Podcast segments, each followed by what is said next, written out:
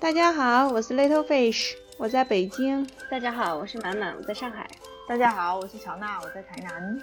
今天我们是年度年终盘点吗？对，年终盘点。呃，Google 在年末的时候有出了一个总结短片，然后他就总结出今年的那个年度的词汇就是 Why，为什么？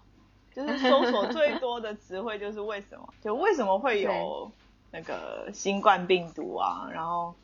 为什么？对，为什么会有澳洲大火啊？对，就是各种各样的为什么。然后跟这个相关联的，就是台湾其实每年都会选出他们的年度词汇。哦，今年已经选了吗？对对对，今年的结果已经出来了。它的出来，它的结果今年就是疫情的疫。哦，那那废话了。对，但是它的第二名是蓄，他们把它解释成储蓄的蓄，就是存钱的那个储蓄的蓄。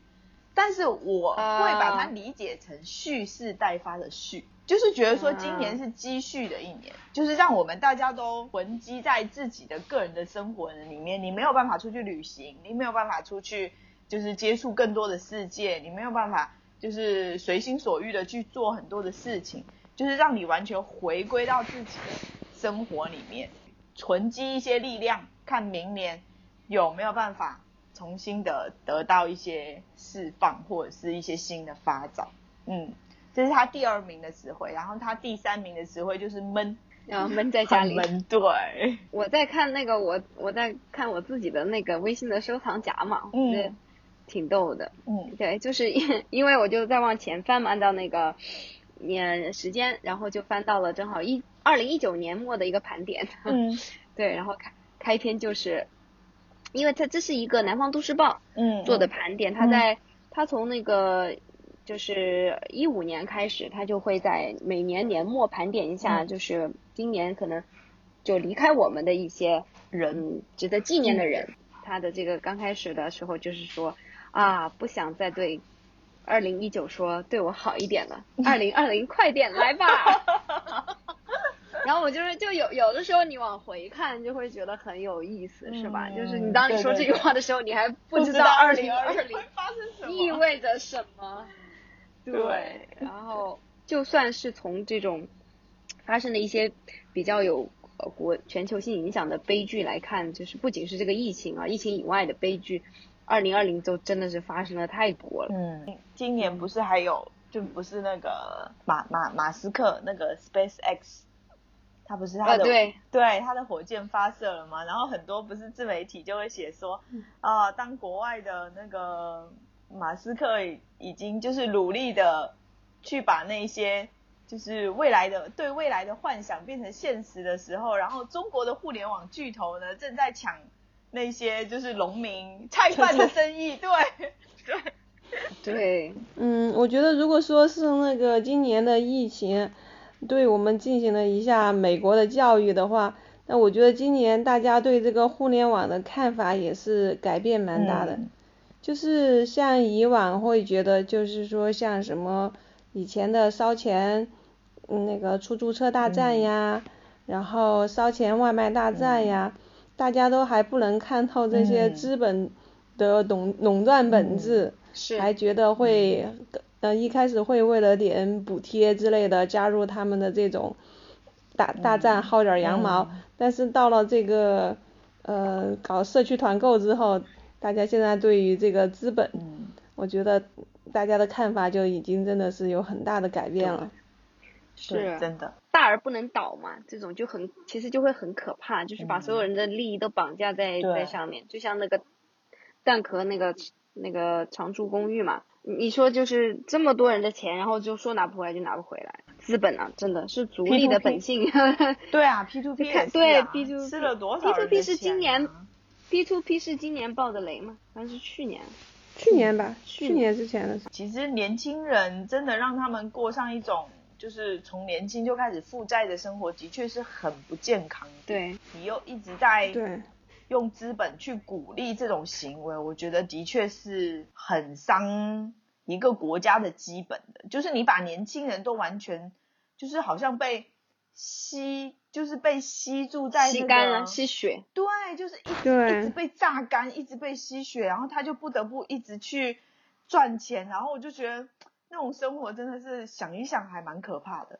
因因为中国的传统社会都是提倡积蓄、未雨绸缪的一个生活观念的，但是就是因为这个消费主义，对于这个年轻人提前消费，其实这个以前那个美国那些信用卡那些比较多嘛，但实际上信用卡这东西在中国推广的并不是很好，就是这种观念至少。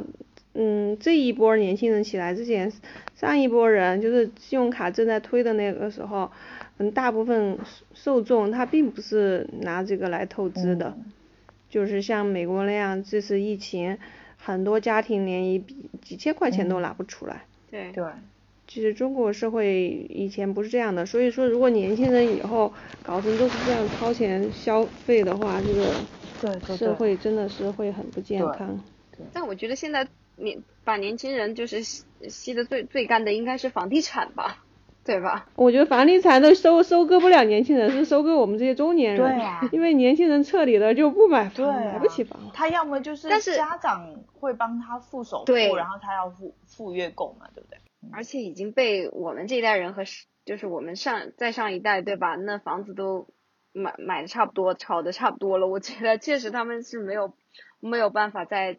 自己独立的能够去去负担。我之前好像有听一个朋友讲说，现在的九零后啊，平均每个人的负债都在两万以上每个月。收入不没有两万。对啊，我就说他们都收入没有两万，他们怎么去还那个两万块呀？拆东墙补西墙，很多人是这样。对对对，就是那个债滚。我之前看了，对我之前看了一篇，就是也是哪个就是什么真实故事吧，也许里边采访的。还好不是，好像是一个主流媒体，然后就是就讲的是一个，嗯，一个一个年轻人，然后就是给主播那个打钱嘛，对，欠欠了几十万，对，就是因为为了打赏主播，就是他里面讲的，我觉得还蛮蛮蛮真实的，就他也讲了，就是各种，因为他你借的越多，然后你只要最低还上了嘛，嗯嗯，你的额度就会越来越大。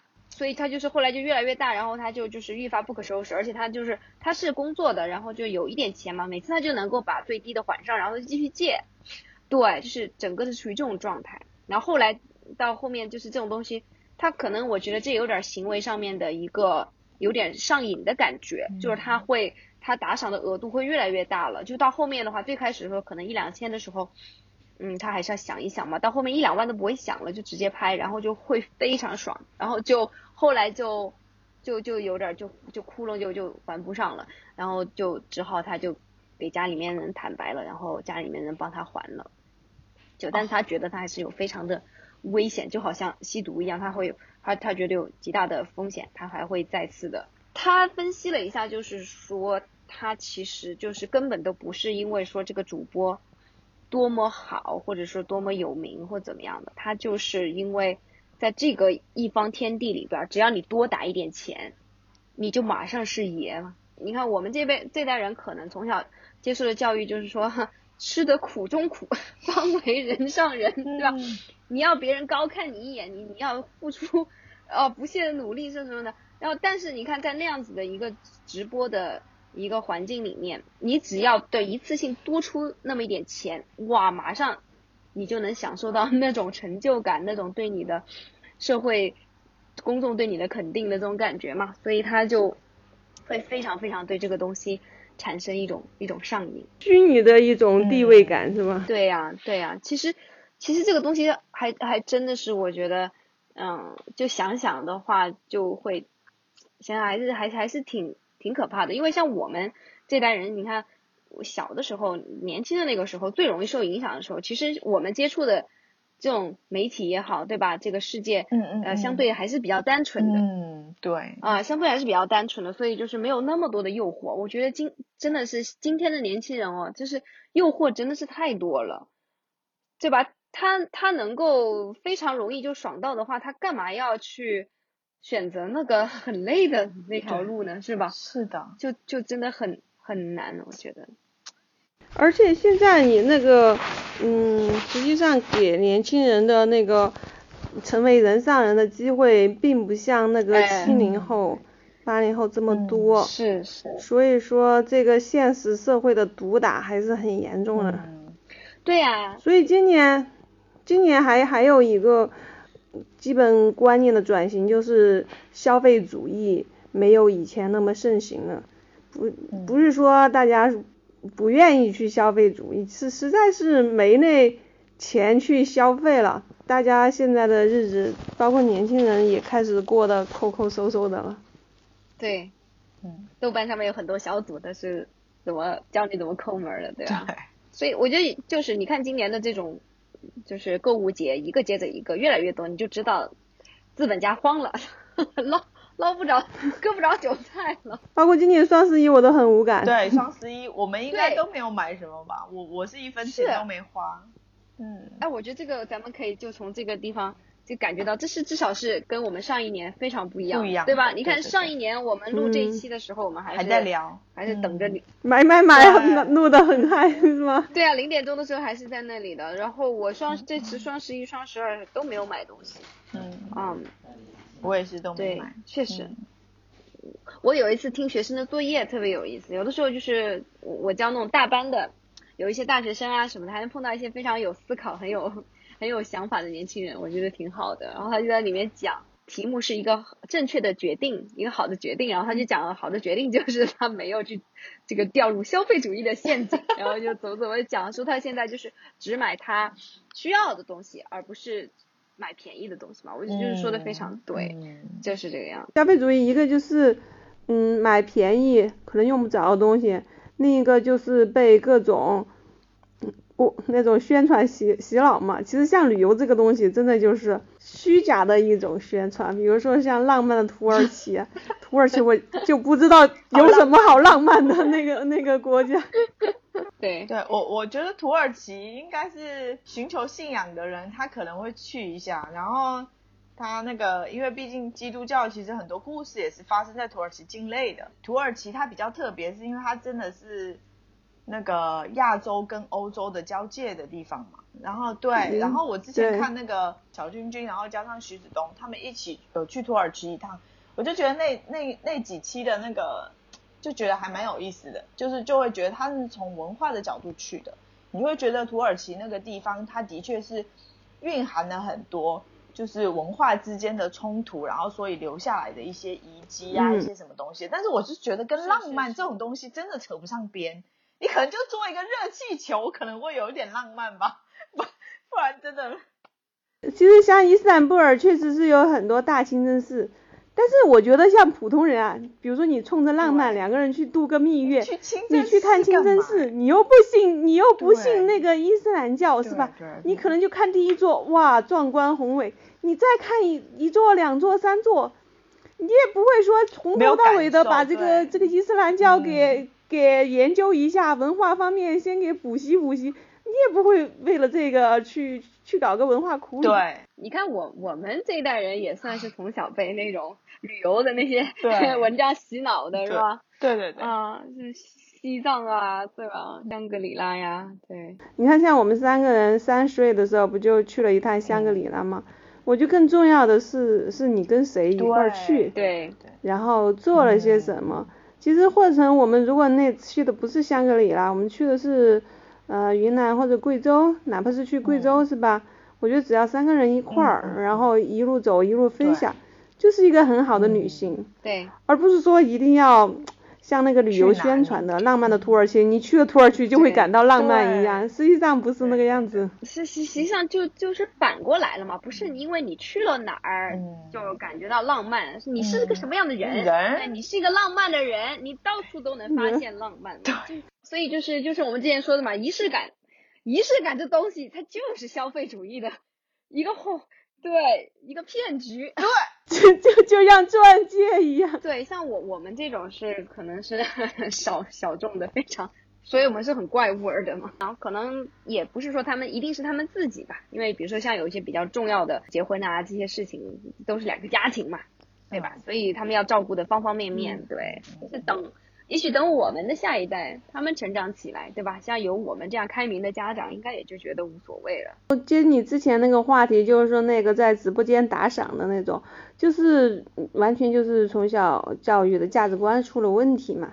对于下一代来讲，可能就是说，我我我觉得真的就是多方面的原因嘛。就像刚才我们说的，就这种年轻人感觉到的无力感，我觉得可能这个东西也是我们。也许我们都不能够非常好的感同身受了，嗯，真的，对对，就是，比如说，比如说像追星，对吧？其实追星这个事情，就，嗯，怎么说呢？我觉得可能不理解的人，就就会觉得这这纯粹就是，就莫名其妙，或者说觉得这个这个某种意义上说也是消费主义的一种一种一种陷阱吧。但是其实对于，嗯，参与到其中的人，他确实就觉得他。他从中能够得到一些精神上的体验，情感上的体验是从其他地方得不到的。今年有一个很火的事件，就是肖战的事件嘛，是吧？哎，今天是不是又发生了什么肖战什么事情哦？朋友圈怎么好多人在刷？哎呀，就是评选那个一百位最帅的男的，肖战排名第一吗？哦，是这样子啊。这可见肖战的粉丝有多疯狂。哎，但是真的，我觉得就这个，呃，是不是也是一些？呃，窗户哈，让我们去或者说一些镜子，让我们去看到就是社会的一些变化。比如说像像今年这个丁真嘛，对吧？嗯。就其实我也没有想到说，就真的是他居然有这么大的这个号召力啊！就是我我一直以为他就可能就是因为毕竟是素人嘛，对吧？可能火一下热搜，然后就马上就下去了。我的意思就是说，就是说得有这个饭圈文化给他 兜底，你知道吗？就如果没有这种饭圈文化的话。真的就是啊，我们哦，今天看到了一个帅哥，可能热上那么热搜几天，不就第二过两天又又发现转移到其他人身上去了嘛？但但是有那个饭圈文化就不一样啊，它里边就是它就持续性会比较长，嗯，对吧？就像就像肖战被也算是被封杀挺久的吧？你看现在又重新出来，然后大家那些那些就是粉丝们都欢天喜地的，就是他有这个 loyalty，这个这个这个。就比较比较长时间的能够去忠诚的去去对待他的。今年也是讨论的比较多的一个话题，就是文化的割裂嘛，形成了一个一个的圈层嘛。包括就是说那个，呃，那个什么呀，五环五环外没有李诞，然后三四线只只有靳东那个。讨论现在互联网发达之后，嗯，没有实际上没有起到连接，而是把人。割裂成一个一个一个圈的孤岛，一个人不能成为一个孤岛，但一群人可以成为一一个孤岛。嗯。嗯，真的是，嗯，真的是，就是文化已经很难在各个圈层之间互相渗透，已经开始各玩各的了。对，而且我觉得现在就是不仅是演艺圈，然后歌手就是歌星那个圈子，就是感觉你现在。真正的出一个什么实力派的歌手吧，感觉好像几率为零。什么张学友的那种时代好像不会再重现的。其实你永远不会再出一个歌手像那么有实力的。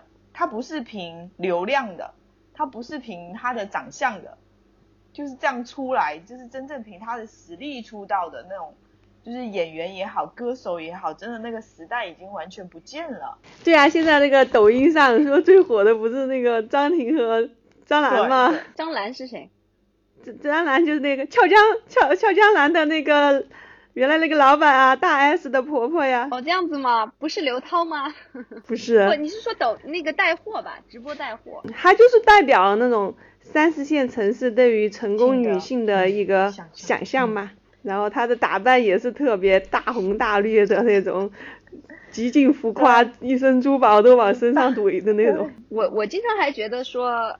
可能有很多十万加的东西，应该还是会辐射到各个角落。现在看来也也不是。对，十万人对十三亿人来说就是一个小芝麻，所以你根本不可能主。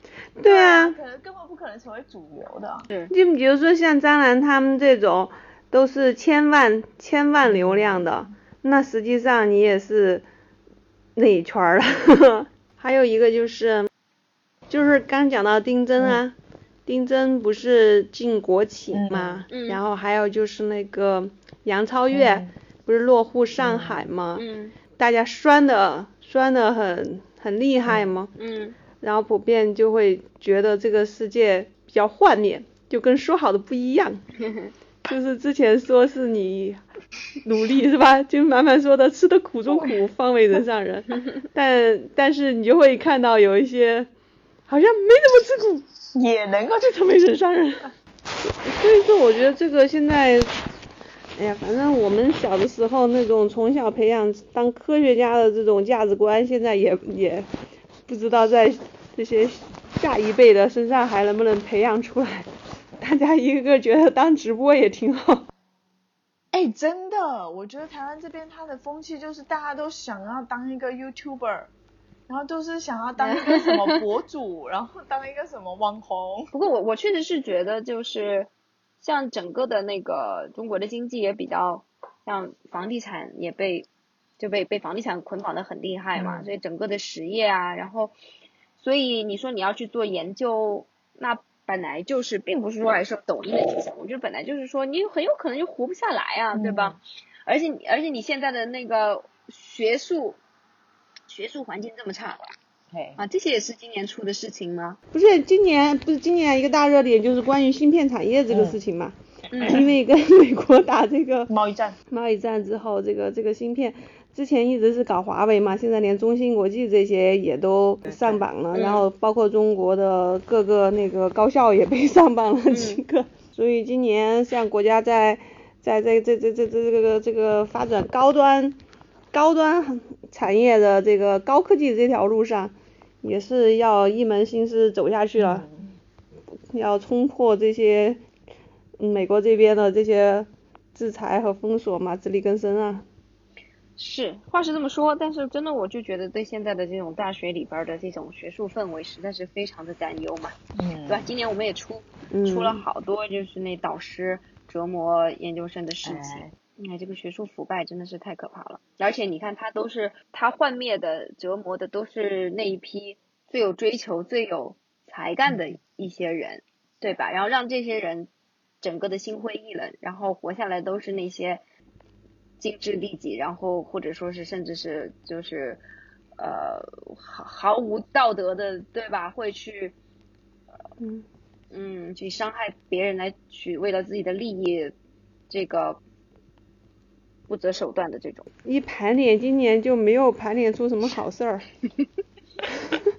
应该应该应该讲讲那个嫦娥的月是吧？还是很振奋人心。今年真的是太难了。对啊，还有一个还有一个关键词就是内卷嘛。对。哦，对对对。刚刚说到的。嗯，对啊，昨天 KET 考试，那个天津那边都快发生踩踏了，哎呀，太吓人了。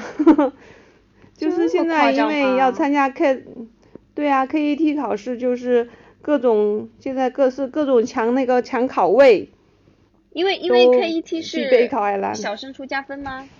我还真都没有研究过。我也没有研究过，其实这个东西不是什么硬性指标。那为什么？想想孩子的简历更优秀呗，你又说不上什么写什么更优秀，那大家都搞这个就搞这个呗。嗯。而且现在考考生那个低龄化。很严重，哎呀，我看那个，因为我有一个同学，他是学区房嘛，所以他儿子要去考，然后他拍给我看那个走出考场的那些孩子，嗯，看起来也去考 KET 的，也就感觉六岁都不到，好小啊！现在这种考试低龄化很很可怕。天，六岁都不到，字也写不好，写不出来对呀。啊，你太小看他们这些鸡血家长寄出来的娃了。我就看到一个骨科的医生在他 FB 上就有发布一个像论文吧，就是调查报告，他就写说他的临床案例里面，在七岁以前学写字的小孩，他的手的骨骼，他就有剖出他的 X 光，就是在七岁以前写字的小孩的那个骨骼，跟在七岁以后才开始正式接触，就是开始练字的那个小孩子的那个手的骨骼，是长不一样的。就是你会发现，太早练字的小孩子的他手的那个骨骼是变形的，就是他会有一定程度的倾斜。他不明白为什么现在的家长在五岁的时候，甚至有一些在四岁的时候就要求小孩子要写字，就要求他们要去握笔，要去练那个。只要你是看那种嗯，教育专家或者是这些医生，特别是儿科医生的各种研究，都会觉得学龄前根本就不是学知识为主主要的，主要是那个社交能力、情绪管理和身体锻炼，这才是三个最重要的。但是你一看那种公众号啊，就是各种焦虑，各种内卷。对的，对的。其实现在我就觉得我有一点点能够体会到是为什么，就是啊，那我现在有一点能够懂，就是那个呃三四线没有李诞的那个了。其实你看，为什么这些公众号煽动焦虑？反正他最后也是有经济的原因嘛，对吧？他要卖东西嘛，对吧？他要卖你课、卖你书、卖你什么东西。他经常就会说这些数据，什么只有一半的学生能够考上，能够进入高中嘛？高中对吧？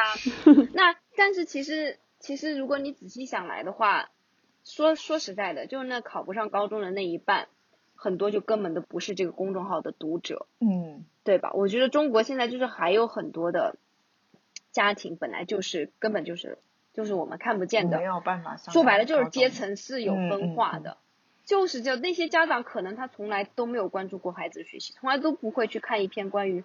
孩子教育的文章，对吧？所以那些看公众号的，其实根本就不应该是特别，对吧？会有这种焦虑的一层一群人，但是他们就之间就就卷起来了嘛。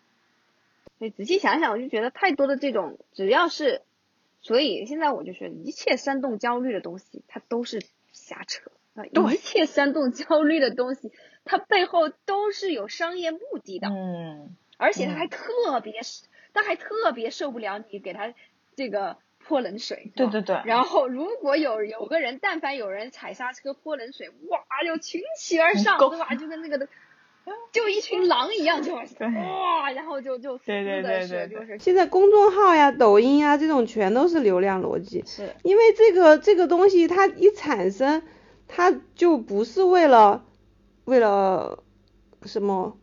嗯，为了对人进行正规的价值观教育的一个产品是吧？它本身它的诞生就是为了那个引流为流量服务的。真的，我我现在就越发的感觉到，还真的是要多看书。我觉得，就以后我就真的不不看公众号了，啥好看的，就没有不剩几个我我看得下去的公众号。我就赶快取关，我就我就赶紧越来越越越越觉得就是。之前你知道，之前我一直就觉得说，哎，我还是要看一看，了解一下时事，你知道吧？我觉得，对吧？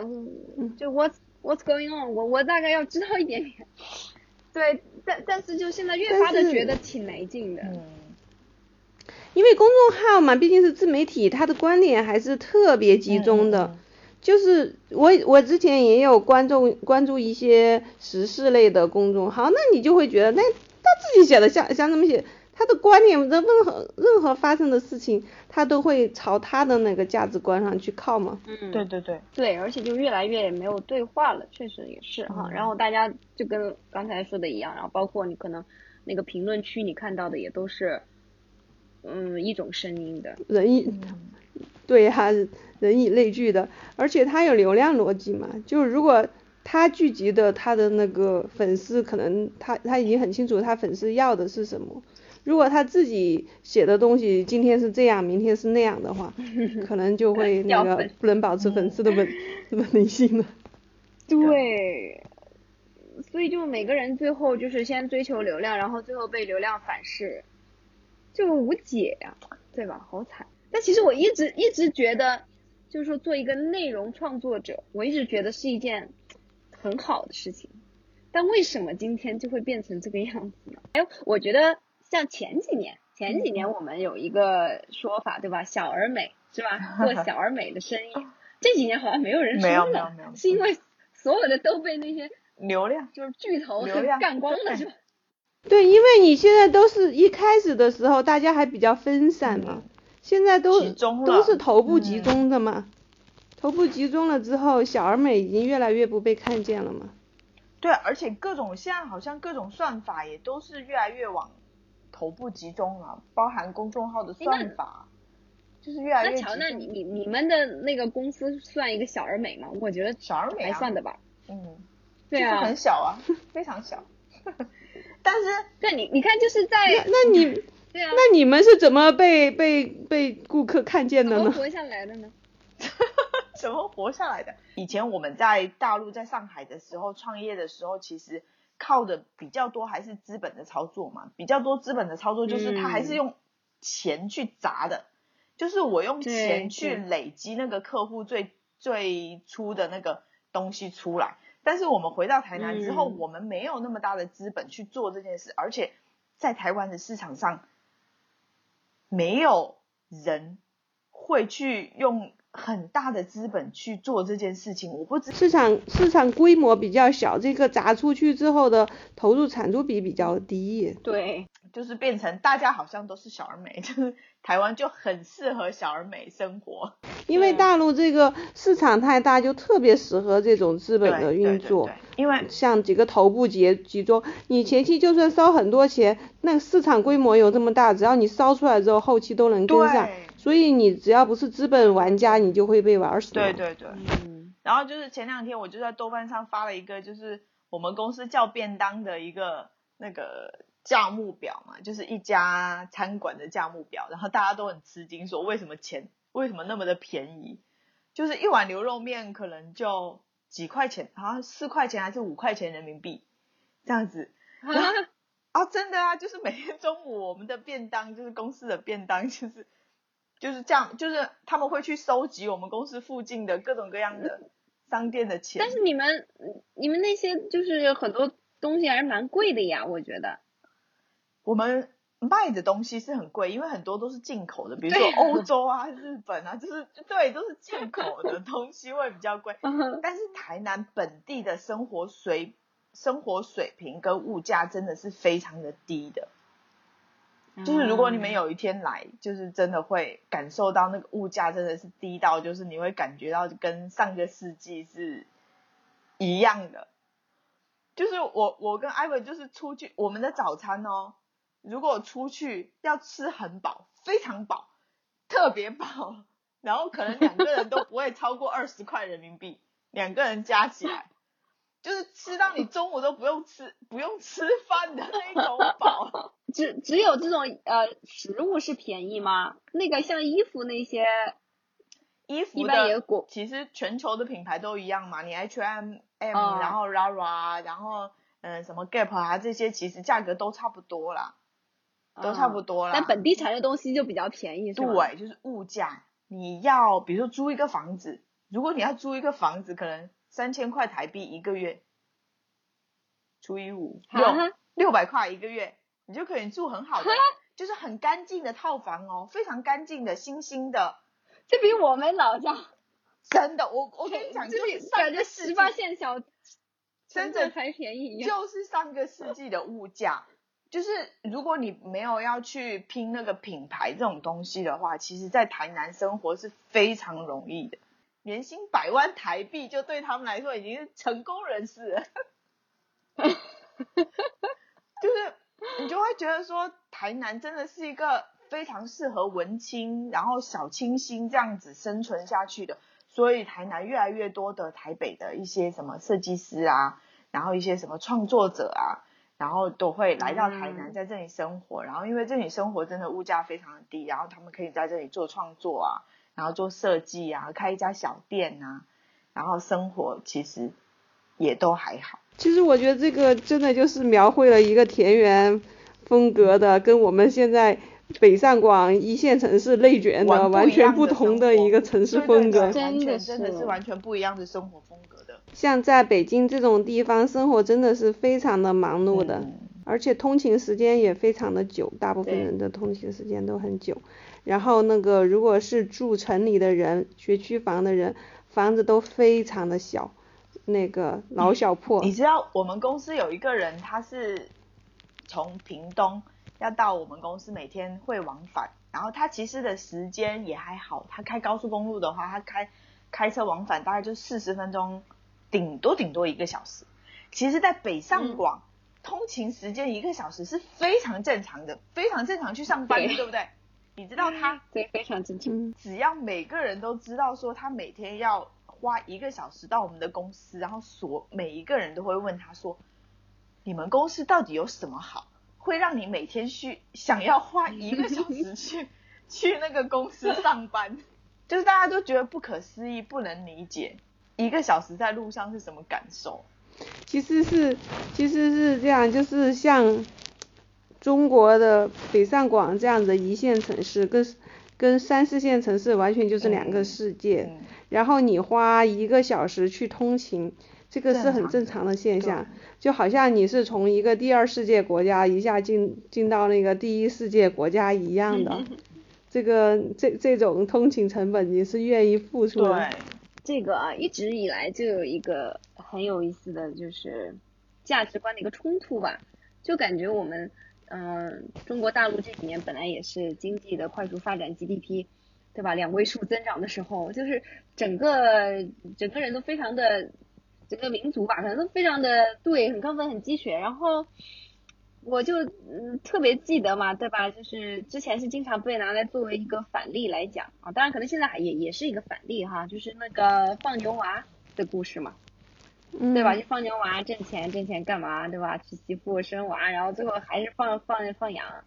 但是某种意义上说的话，如果说你选择，就是说如果这个经济它真的是可以，呃，就说就就没有那么发展那么快，然后。呃，相对有点停滞，其实本质上就有点像是这种嘛。如果这个东西持续的话，对吧？啊，就比如说你可能你做的事情比放牛要有意思那么一点，但是可能本质上它也就变成了一种循环，对吧？那可能在今天的中国大陆的大多数大多数人看来，这是不可以接受的。大部分人觉得还是应该是通过努力。为啥那个读书这种卷的那么厉害嘛？这种一。中国几千年的文化就觉得是通过读书能改变阶层的嘛，对，但实际上我们觉得一个很很搞笑的一个现象啊，就是说现在我们挣的钱其实除了房子啊，除了房子这个中国经济比较奇葩的一个现象以外，你花销最多的就是孩子的教育，对，然后你辛辛苦苦的，然后就是。让花钱让孩子教育之后，将来考上一个好一点的大学，然后他挣了钱再把这些钱花到他孩子的教育上去，你这跟放牛娃有啥区别？对呀，是我们我觉得上进肯定是一个好的文化，对吧？它肯定是有它非常积极的一面。嗯。但是如果说这个上进的话，它总是有尽头的吧，对吧？或者说你它是或者说它是无止境的。如果说它是无止境的话，你难道就要让自己无止境的这么奋斗下去吗？比比如说你说今天是。好，今天是 working class，然后我们要朝中产阶级奋斗，然后那到了中产阶级，你要往怎么样？你要往这个这个富裕阶层奋斗，然后你要到到首富这个阶层去奋斗吗？就是，难道说这个就是人生的意义吗？对吧？那如，但是一旦说你说好，我就小富即安，对吧？好像第一个我不知道可不可能，第二个就算可能，好像我就觉得。始终我们的这个文化还是不允许我们这样，就是，对他还是会有一种担心啊，比如说你说你到了中产，OK，我到这儿就行了，我觉得再去当富翁也不太可能。那真正富的人，人人总是有特特别功能的，不是家传的，就是自个儿还是有什么 嗯特别的才华或者是运气啊。那我们就到中产就好了。那你就，但是呢，好像就是你你你要到中产。不是像放牛娃那样，你只需要慢悠悠的看着牛，你也得像上了发条一样不停的转动，然后给孩子各种鸡血的教育，然后就是为了担心他从中产再跌下去嘛。就是说，你你在那个放牛这个阶层，它其实是一个可持续的经济。啊，我娶了媳妇儿，我我我再放羊是吧？我这个这是一个可持续的模式。反而你在中产这个，你你会。觉得它不是一个可持续的，你你需要像上了发条一样不停的打鸡血，才能维持在这个中产这个这个这个层级上。真的就是西西弗斯的感觉，是吧？推上去又推下来，推上去掉下来又推上去。怎么说呢？也算是今年我觉得应该是很多人都可以去都会有的一个感受吧。就是，但是我觉得可能疫情现在好一点以后，很多人又重新开始卷卷卷，是吧？但是。疫疫情刚发生的时候，我相信还是很多人开始有一些反思的，对吧？就是真的，你不管怎么样，就不管你实际上是不是要去努力的提升你家庭的这个经济地位，呃，如果你把人生的定义就是确实就完全跟金钱、经济，对吧，绑定在一起的话，是一个无解的，我觉得一定会出问题。嗯，对，所以还是真的不不能够把把只是把目标定在金钱上，我觉得最好是它是一个副产品。嗯，是吧？就是还是要去追求一些其实嗯有点价值的，发挥自己的长处的东西，然后对，否则的话，就是啊，我就是像前段时间跟那个嗯跟我的一些学生聊天的时候，也是一样的感受，就这个学生其实就完全是提出这就是这个放牛娃的这个一个一个悖论的感觉嘛，这样一个一个圈子，那我这样努力学习又又怎么样？学了回来我又。对吧？然后又找一个工作，然后又开始供养我的下一代，努力学习或者怎么样的，就是确实，如果不能够找到自己人生的一个一个追求的话，嗯，就就就确实非常非常非常难嘛，嗯，还是找不到意义。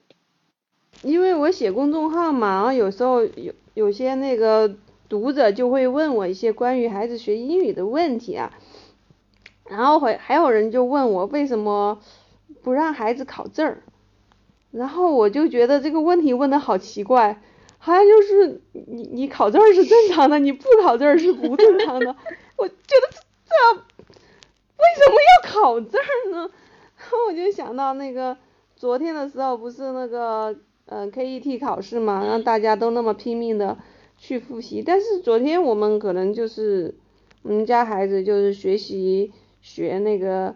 海库嘛，就是日本的一个短短诗歌的形式，然后孩子写了一篇小诗歌，我觉得这不就是我们学习语言的目的吗？你将来能够体会到文字之美，然后自己能创作，这不才是学习语言的原因吗？要不你这么辛苦，天天学习英语，你就为了考个证吗？因为我就觉得这个很奇怪的一个事情，但是。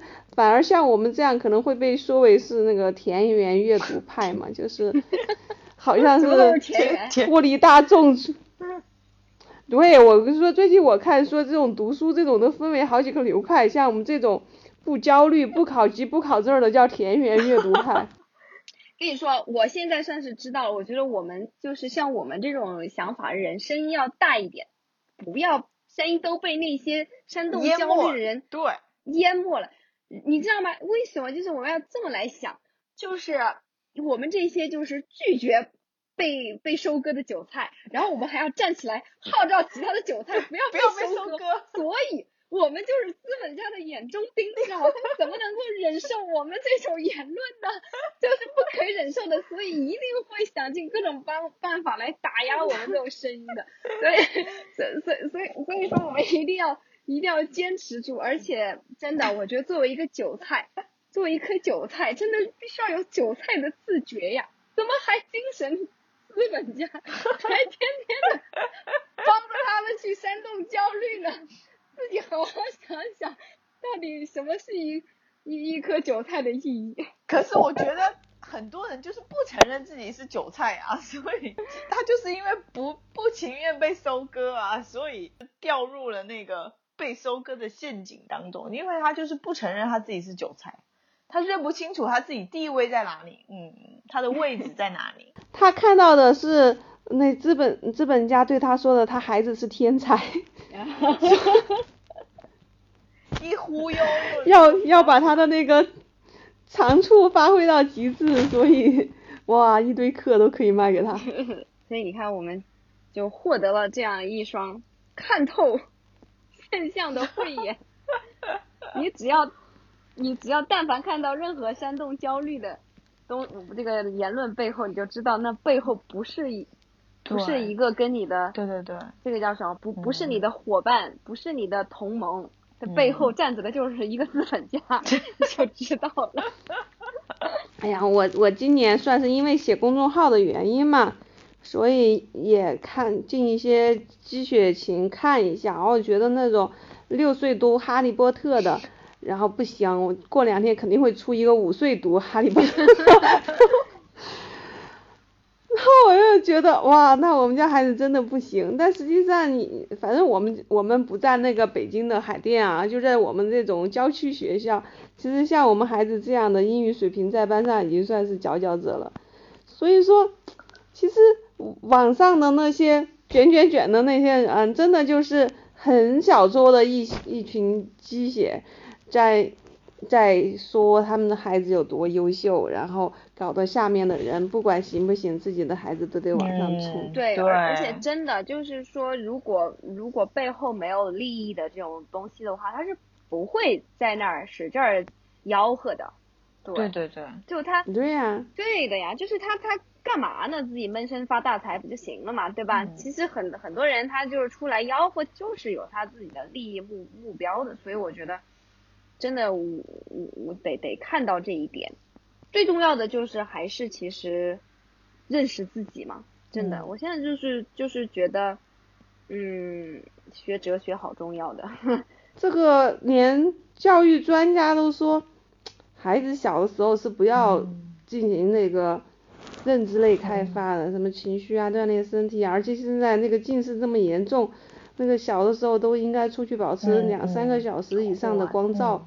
对。我觉得这些已经是形成共识的一个基本的学前教育理念，为什么现在就已经被抛弃了呢？以前我觉得像这些专家的声音还是很强的，因为像我们我我们孩子小的时候都是听这些。还是正宗的专家的 声音来养孩子的，但是现在反而这种正宗专家的，反正专家这个词儿也现在也开始打引号了，对对，就是专家的的话大家是不信的，然后公众号的声音是无比大的，他们话语权好像更大了。对，你看像美国整个的也这种反制的倾向嘛，嗯，哇，我觉得也是特别可怕的，也不是说看美国的笑话，我觉得就是说美国它本来就是不管怎么样是一个。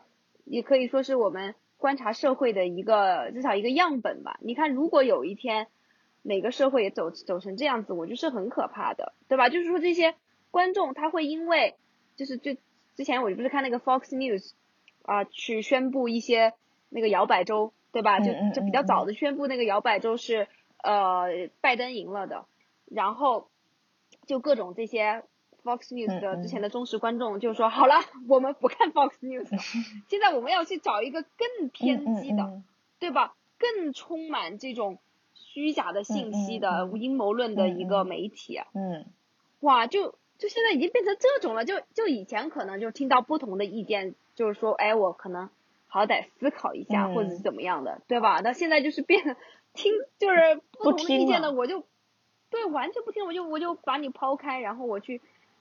就只是听那个相当于自己的回音的回音壁的这样的一个东西。我今我今天看到一个比喻嘛，就是说以前啊会会觉得就是嗯没有互联网之前你可能是个井底之蛙，嗯哼，觉得天只有井那么大。现在的情况你以为是说有了互联网之后你见识到更多之后大家知道哦天原来这么大，实际上不是。实际上是一群井底之蛙讨论完了之后得出结论，嗯，天真的只有井口那么大。他 现在已经形成一个一个圈一个圈的文化了，大家同样的观念，其实就像说起来就像咱三个也是，说不定别人也会觉得我们三个 讨论了半天，讨论了半天，然后我们的天也只有井口这么大。哎，其实这这个不就是说到我们那个之前一直想要聊的这个话题嘛，就是这个价值多元的。嗯。最近我我我看了一篇，好像是一个台湾的一个教授写的，哦，我觉得写的非常好，就其实是一个很很艰深的，我我都是呃存了存了以后，等到我稍微心情平平缓一点的时候再慢慢看的，要不然在路上都看不进去，然后。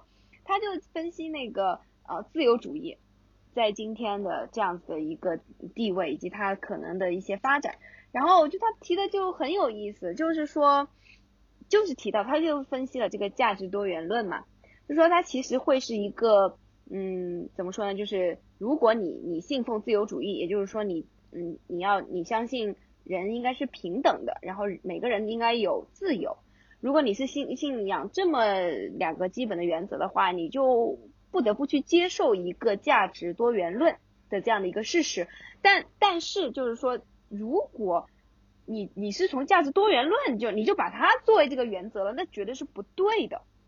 啊，其实我我我是非常的认可这一点，因为其实如果是从这个角度上来说的话，啊，你你其实你就是认为就是所有怎么样都行，对，就怎么样都行，哎，你信你的，我信我的，怎么样都行，对吧？井水不犯河水。但但其实从这个角度的话，就是非常虚无主义嘛，就其实你就认为没有什么东西是可以坚持的了，而且从这个角度上，也就是没有主流价值观，对，也就是我们刚才说了，也就不存在什么共识了，就这这个其实就是还是很可怕的，所以包括之前那个看公正课的时候，我还是觉得非常受感动的，就是就是那个哈佛那个公正课嘛，对吧？就是其实那个呃教授他就。他其实是有一点点那种道德主义的，就很多西方人他们就很害怕去谈论道德这个问题嘛，就很怕他是强加于你啊，或者是怎么样的。但你会发现，如果我们真的去思考这个问题，你是没有办法就是轻飘飘的一句话，对吧？怎么样都行，对吧？你信你的，我信我的，只要大家互不干涉。其实我们必须要去寻找一个某一种意义上的共识的东西，就是大家。能够去认可的一个，呃，怎么说呢？就是人生的意义吧。某种意义上说，就是就是，当然不，这个东西就是这条路是很危险的，是吧？如果你稍微呃朝那边走，那可能就是真的你要去，嗯，非常的呃有一种强加于个体的这种肯定是不行的。但是你说完全抛掉这种共识，抛掉这种主流的价值观，我觉得是其实是很可怕的。就而且也会就为什么今天很多人都感觉非常嗯空心空心病啊，对吧？就是找不到生活的意义啊。其实我觉得都跟这个有关系。嗯，反正反正我就觉得像我我从小的教育的话，可能就是多多少少还是会有一点被从小的那种那种道德教育，你可以说洗脑也好，对吧？但是但是确实在心里面就是。埋了一个种子，就是会觉得说，比如说人应该要，嗯，要贡献一点什么，对吧？就说要要对社会有点贡献，然后要去帮助别人，就这个是人生的意义嘛，对吧？就是所以这个东西，其实在心里面的话，我觉得也算是我自己的一个，我觉得还是一个很有很有力量的东西，就让我不至于会真的完全陷入一种空虚里面去，对吧？不管我是。挣得了钱，对，而且我觉得，嗯，嗯，根据那个马斯诺的心理需求理论来讲，其实我觉得你对社会有所贡献的话，也是自我实现的一部分，这也应该是一个人的心理追求比较高阶的一个阶段。嗯，嗯，对所以，所以说，如果说你你你没有什么好追求的了，那你肯定就就得不到更高阶的满足嘛。是是是，就这个就让我想起那个前前天看那个一日谈那个，里面不是就有提到吗？就是是有一个哲学家不是就提出说，可能他认为比较理想的情况就是当人到达基本上实现中产的时候，就应该就不要再去追求那么多的经济上面的东西了，而应该去在马斯洛的那个需求呃阶梯上面往上走。但实际上好像这个是在实际的这个现实中好像不太会这样，对吧？基本上人到了那个中产就只会想到我还要挣更多钱，让我自己更有安全感，就还在底下的那几个 需求里边 来回，对，所以真的确实挺难的。我我那个那那天那集节目我也是真的是挺感动的，就是一一一日谈小君君和李厚成谈的嘛。对他，他就谈到这一点，说今天在今天你要做一个不自私的人，他说是一个需要有高度的自律性，然后有高度的意志力的以这样的一件困难的事情。哦，我觉得他说的真的很对，就就这个真的是不容易的事情，但是但我我至少我我还是觉得这个是真正应该去做的事情，嗯。还是尽量让自己不要活得那么自私。反正我我觉得这个还是应，虽然这个很困难，但我觉得还是值得去做的事情。嗯嗯，所以我我觉得有的时候真的就是聊聊到一些问题，很容易其实就会聊到 人生的意义上面去的。虽然说看上去很抽象的一个话题，但其实我们不管讨论什么话题，其实都都会落到那个地方。所以所以就是我们尊重别人，对吧？就是说我们尽可能的尽自己所能的去关心，嗯，其他的人。那其实不仅仅是说只是为了一些功利上面的理由，对吧？它本身也就是我们人之所以为人的这样的一个一个属性嘛。嗯嗯。但你这个对大家的道德要求太高了，的确是我我我现在也觉得说，就是那些好像对我们来说很基本的，好像不容置疑的那些作为人的那些很基本的原则，好像对，就是我接触的身边的那么多人来讲，好像真的是有一点，就是真的是很高的要求，他们是需要付出努力才有办法去做得到的。是啊是啊，今就是今天就是都是努力嘛，呃，当然。从我们来说的话，就是肯定不是说要去，你肯定是严以律己嘛，对吧？你肯定不是说拿对待别人怎么样，就是或者去 judge 别人怎么样。嗯嗯，但是某种意义上说，这就是回到我刚才引用的那个钱永祥教授的谈到关于自由主义的这一点嘛，就是他分析这个价值多元论，其实背后背后就是这个呀，对吧？你我们可能会有一种观点认为，就是说，那因为每个人他的。个人的经历各方面都不一样，然后个人的呃个性也不一样，那么他可能就会自然会有不一样的价值观，是可以说是相对有点相对主义吧，就是都是呃可以接受的。但但是的话，另外一种的话可能就会更偏道德主义那么一点啊，就会认为说还是应该要尽可能的有一个导向吧，对，就希望大家还是可以呃用各种方法去。朝这样一个相对更好一点的价值观去靠近，就是这这种，嗯，对，所以就是这个就一直就是自由主义的一个悖论啊，因为自由主义它很容易就会直接把自己引向一个纯粹的，就是完全的虚无主义嘛。但你如果是这样子的话，其实就会有很多问题啊。如果大家都是啊独立自由，但是都是极其自私的人的话，那这样的一个社会是很可怕的呀，是吧？但你说那走到另外一个极端肯定也不行，所以就。还是很，就是我觉得很有意思。说实在的，我觉得讨论这个就这种政治哲学吧，就是还很有很有意思的。我觉得去思考一下这这些问题。嗯，我觉得满满特别喜欢关于道德和公正这一类的事情的讨论。对呀，对呀。所以现在还来还要做这种讨论的人真的是比较少了。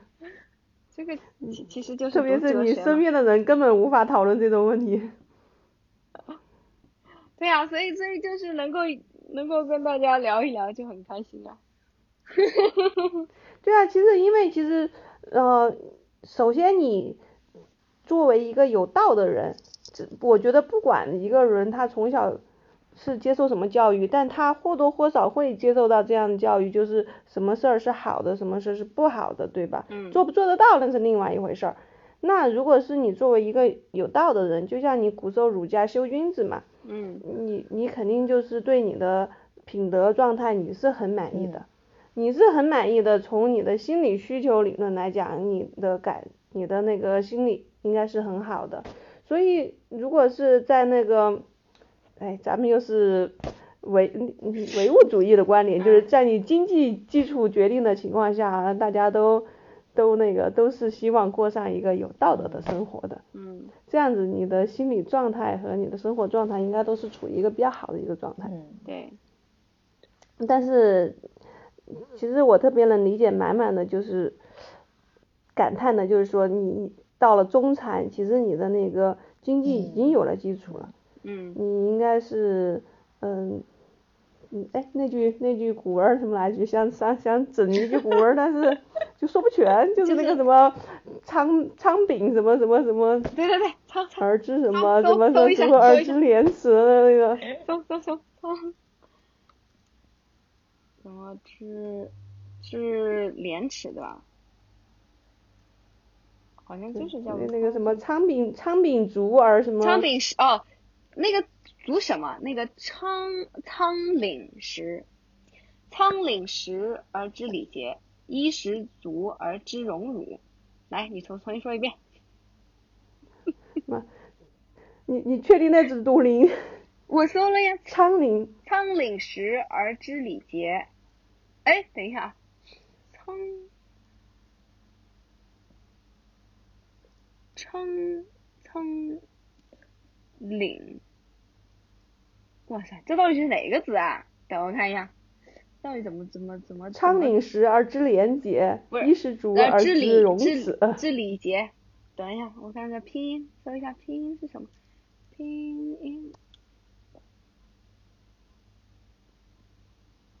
反正百度百科写的苍岭，头条也是苍岭，就是啊，我我已经说完了，没有没说对，苍岭时而知礼节，衣食足而知荣辱，重新说一遍。昌岭时而知礼节，衣食足而知荣辱，所以说，对哦，这也是我们那个。自古以来是吧，所应该要求大家达到的一个，哎，其实也不是说你你像基督教说的，你那个妓女哪怕自己只有五块钱也要献出去，没没做这么高的要求是吧？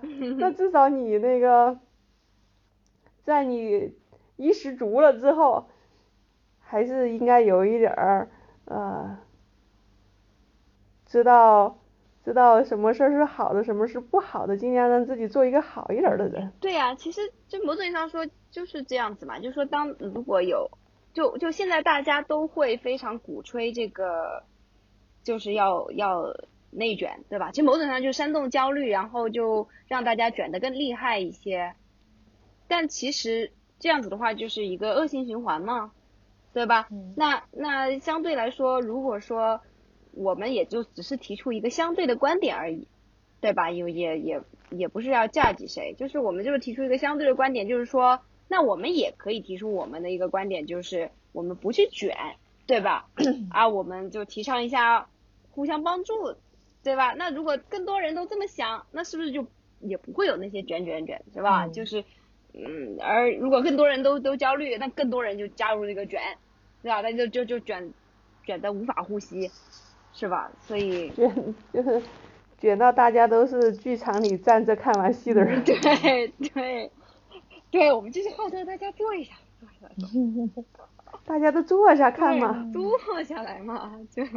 但是感觉没什么希望，是感觉好像对价值观价值观是很难调和的。我觉得感觉好像所以这个焦虑是更容易的，就是你要让他冷静是很难的。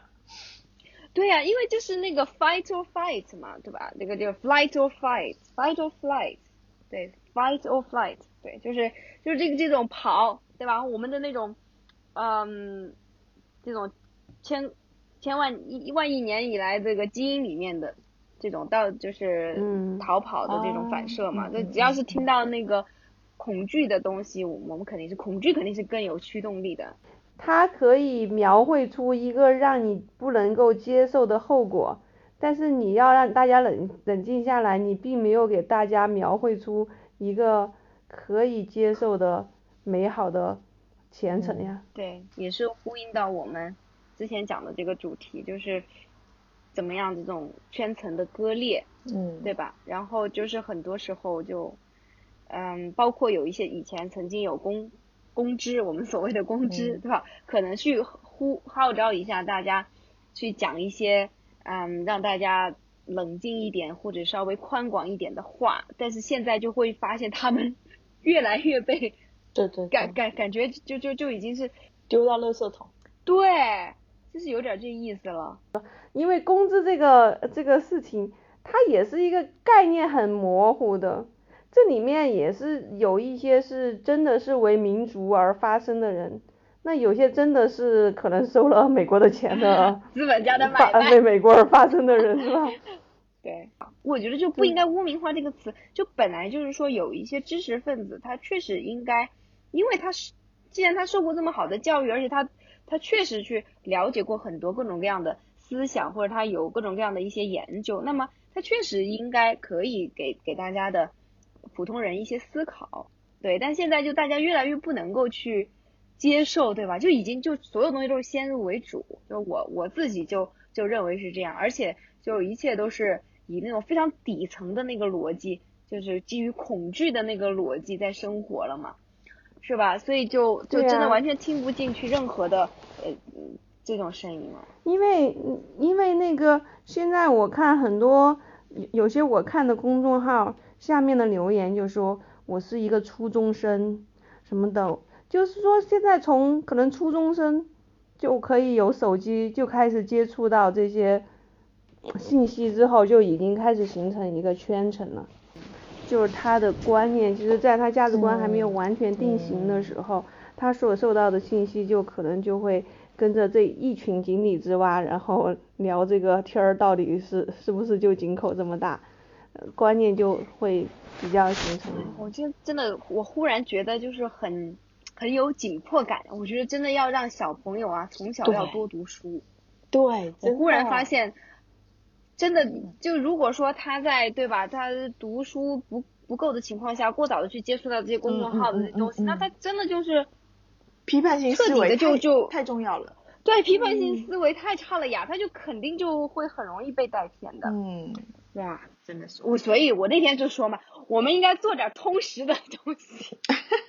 对啊，越是狭隘的东西，越具有传播性和煽动性嘛，越是容易造成人的那种底层的那种。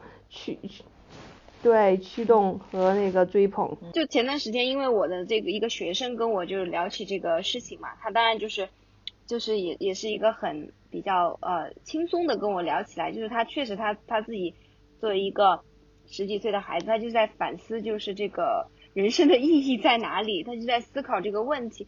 然后我就发现说，我就去搜了一下，我就专门去做了一点调查，我就说到底。嗯，现在有什么给可以给高中生看的书，对吧？让他们去更好的、正确的去思考或者去看待生活。然后我我就找到一些，就是像那个呃朱光潜，呃就是有有写过呃一个给青年，嗯给青年的十几封信这样子的一个一个小书。然后我就我看里面啊就是谈各种各样的一些我们其实很关心的主题，对吧？比如说。当然，他谈的那个角度都是比较亲切的，比较嗯，就是很当然不是讲空空话大道理的这种，嗯，然后我就发现说，我们的教育其实里面特别缺少这些东西，比如说，我们就应该有这种课程，比如说今天我们就来聊一聊。我就来聊自杀这件事情，或者说我们就来聊一聊生命这件事情，对不对？然后我们或者我们明天又来聊一聊婚姻这个事情，爱情和婚姻是怎么回事，对吧？然后然后我们再来开一节课，我们聊友情是怎么回事，对吧？我们来以这种为主题式的，有点像大语文的这种，对吧？但我就觉得好像今天的大语文好像也也对这种生命教育，我觉得关注。嗯，全是知识。大语文都是为了高考的，然后骗骗家长钱，然后收割韭菜的。哎，我觉得我们来开个这个课吧。好。我觉得真的，我们就聊一聊，哪怕就是我们就自己聊一聊，聊一聊，聊好了，我们可以自己给自己梳理一下思路，给小朋友讲。你你说到这个，我就想到这个美国教材的编写和中国教材的编写，它在这点上就是很不一样的。因为我最近看美国的语文教材的编写，它就是 big idea 嘛，就一个单元肯定是有一个 big idea，然后根据这个 big idea，然后来编的一些文章。它一般说第一单元它都会是那个 friends and family，就是聊家庭、聊友情这种，通过可能低年级就通过一个一个的小小的故事，然后去去讲这里面的道理。然后，而且他这个主题不会说一年级学完了就不学了，到了二年级他还会接着聊这个 friends and family，但是选的文章的深度可能就不一样了。我我就觉得他这个都是文章的编排嘛，这样子的话有一个 big idea 的这种编排的话，我觉得还是还蛮好的。可能你在低年级的时候。孩子也看不出这些文章连起来有会对他有什么影响，但是他会形成一个模糊的概念。等到一个年级一个年级一个年级不停的这样子去循环加深之后，他的这个 big idea 真的就能够建立起来一个框架。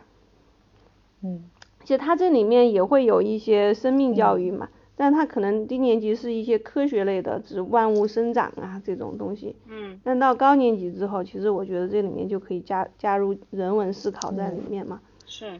嗯，包括他们的美术教材也是 big idea 的。嗯。也是以一个一个 big idea 来来那个来编排的，所以我觉得其实这个咱们现在曾说是通识教育，其实是可以加到这个义务教育里面去的。对，对，因为我们的如果说拿我们语文书来说，因为就是太多，首先识字的这个任务太重，对，对，然后背然后的话，对，有很多就是。其实这么想起来，我就真的欠缺了很多。就以前我们可能会觉得，对，以前可能会觉得说这个书读百遍，其其义自现。但是在今天这个社会，我觉得已经来不及了。你你你这个，如果你不早一点开始这种生命教育，我觉得就是其实生命教育也不一定说从小就要很小的时候就要讲一些他讲不懂的抽象的东西。但我觉得就是一点点的渗透嘛，对吧？慢慢慢慢的渗透，我觉得要让。让小朋友从小就是能够感觉到生活的美好，啊我觉得这个就是一个很基础的一个东西嘛。我觉得像现在的很多孩子就是，就一一上学就开始厌学，嗯，那这个难道不是教育最大的失败吗？嗯，对吧？那教育个毛线？嗯，哦，真的是，所以我觉得还还是，我觉得我们搞一搞，我们我我们就就搞一搞，哪怕就是有几个小朋友。就是对吧？青年人、青年朋友们听见了，也算是我们这种，是吧？中年。